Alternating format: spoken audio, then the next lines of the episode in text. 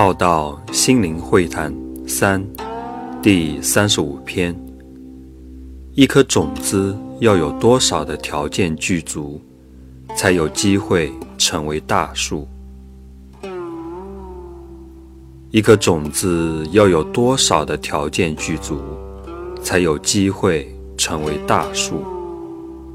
条件更具足，才能成为千年神木。中间没有被吹倒，被砍去当柴烧，被砍去当建筑木材。中间因缘若有所不同，就不可能有一棵神木的出现。法不孤起，丈尽方生；道不虚行，应缘而运。无风无地震。没有落差，不起浪。诸法应因缘而生，也终将应因缘而灭。